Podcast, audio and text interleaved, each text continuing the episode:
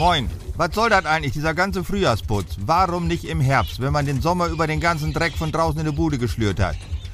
Gut, mit dem ersten Sonnenstrahl sieht man, wie versifft die Fenster sind. Da müsste man schon mal bei, aber sonst? Lass die Bude doch dreckig sein, man ist doch sowieso die meiste Zeit draußen zugange im Garten.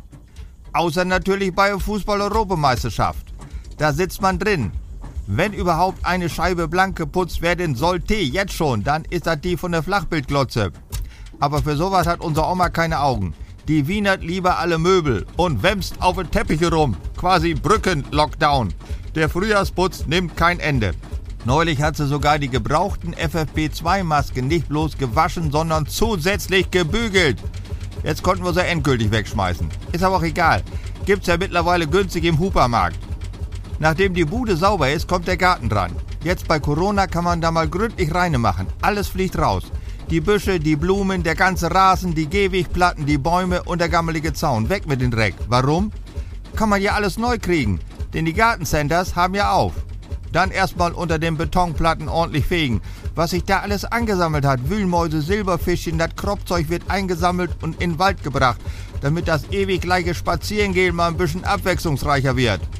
Ist der Rasen weg, kann man da drunter auch mal sauber machen. Maulwurfsköttel einsammeln, tote Ratten weghaken und bevor man den Rasen wieder ausrollt, ruft man die Nachbarsblagen von ihrem Computer weg und zeigt ihnen die geheimnisvolle Welt der Würmer und Maden und wo der Maulwurf wohnt, wenn er nicht gerade sein Eigenheim nach draußen stülpt. Homeschooling muss nicht immer digital sein, geht auch mal ganz altmodisch analog. Wer zu Hause einen Baukran hat oder wenigstens einen Bagger, kann nur auch die Bäume wieder reinstellen.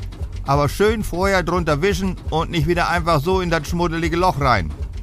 Damit wäre der Frühjahrsputz im Garten im Wesentlichen erledigt. Kann höchstens noch sein, dass der ganze Schied nicht wieder anwächst. Umso besser.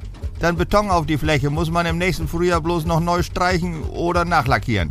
So, Garten sauber, Bude sauber, selber neue Strümpfe an. Alles ist wieder picobello nach dem Frühjahrsputz. Wo geht's nur noch bei? Jetzt, wo die wichtigsten Dinge im Großreinemachen passiert sind, fragst du dich, muss das denn sein? Haben wir nicht gerade ganz andere Probleme? Mag wohl sein. Aber wenn wir uns von den dämlichen Virus nicht komplett tyrannisieren lassen wollen, dann müssen wir so viel wie es geht von unseren Gewohnheiten beibehalten.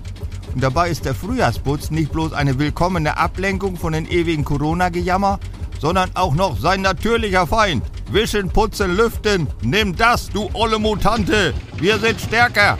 Mutter bleiben.